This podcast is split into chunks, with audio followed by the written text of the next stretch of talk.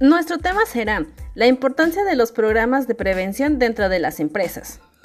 ¿Es importante un programa de prevención? Claro que sí, puesto que esto nos ayudará a prevenir desde accidentes como enfermedades, las cuales provocarán deficiencia en los trabajadores de nuestra empresa, y esto, por ende, recaerá en un movimiento económico de ella, es decir, la economía de nuestra empresa bajará. Nuestros empleados deben ser resguardados bajo su integridad física como emocional. Para ello, es de vital importancia crear programas de prevención de daños y los cuales se deben llevar a cabo de manera correcta y conjunta. Es decir, nuestros empleados deben seguir al pie de la letra como estos están implementados. Así, nuestra empresa crecerá y nuestros empleados tendrán un bienestar.